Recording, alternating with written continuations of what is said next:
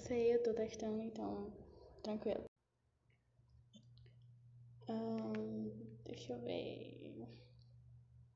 A base do trabalho do IDHE é o conceito de método de vida sustentável, que é a adoção de um estilo de vida mais saudável e amigo do meio ambiente. Só ver se salva. É, eu vou falar sobre o meio ambiente nesse podcast. E agora, dia 5 de junho, foi comemorado o Dia Mundial do Meio Ambiente.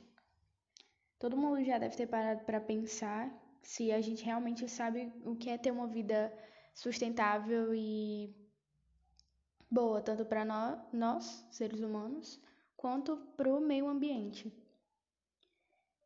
É, como, se, como ela é praticada e que diferença ela deve fazer no meio ambiente em si.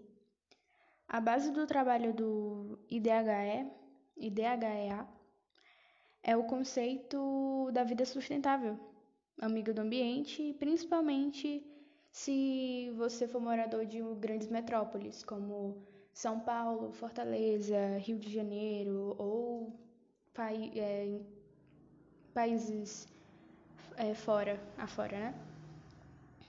Segundo a ONU, em 2027, aproximadamente 85% da população vai viver nos grandes centros urbanos, o que vai demandar um grande é, demanda de produtos e serviços voltados para quem vive nas, nessas cidades, o que resulta na devastação de muitas partes do ambiente.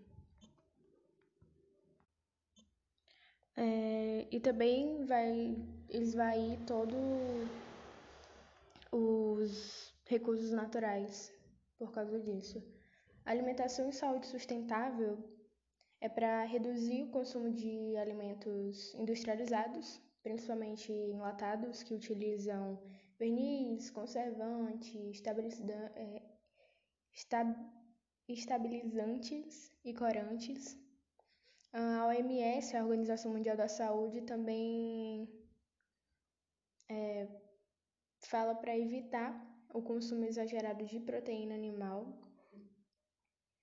Também tem as habitações, que sempre que possível é preferido é preferível você morar em uma casa espaçosa, que tenha é, uma boa iluminação, muitas janelas, apartamentos ventilados, é, pisos é, como madeira também são preferíveis. Os alimentos naturais, verduras, legumes, que é, é preferível que você procure os que não têm um grande nível de conservantes, porque é uma das principais coisas que na agricultura, pelo menos, destrói boa parte do local onde são plantadas e colocadas esses venenos, para não é, ter bichos, essas coisas, e acabam usando muito deles. O, a importância da, de preservar o meio ambiente é para que, é, pensando no futuro, obviamente, que é uma coisa que a gente destruiu tanto que lá no futuro a gente vai sentir todas as consequências, a gente já está sentindo as consequências agora. E é muito importante preservar o ambiente, não só para a humanidade, mas também para os animais que necessitam dela para sobrevivência, por, como água e alimento que eles retiram do, dos locais de moradia deles. Sem isso, não tem como vida permanecer e o planeta pode entrar em colapso e a extinção vem.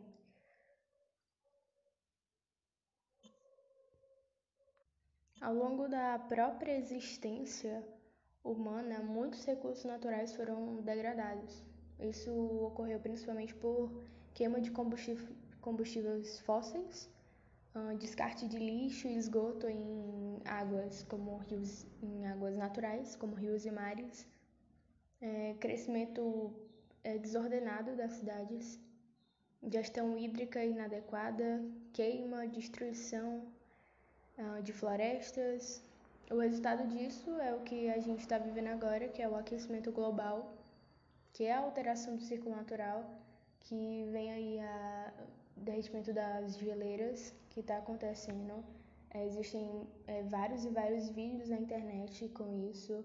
É, os animais que viviam naquelas áreas, como os ursos polares, estão é, sendo muito afetados por conta do aquecimento global, que foi uma culpa do ser humano.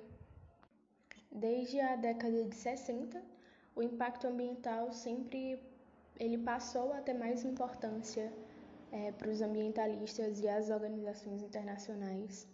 E nos anos 70, a ONU também passou a desenvolver algumas conferências para estabelecer metas com os países membros para preservação do meio ambiente. Os objetivos têm que ser cumpridos de forma sustentável, sendo assim os pesquisadores de biologia, biotecnologia, química, geografia, entre outros, têm desenvolvido e pesquisado soluções para resolver o, o, grande problema é, desse, dessa era.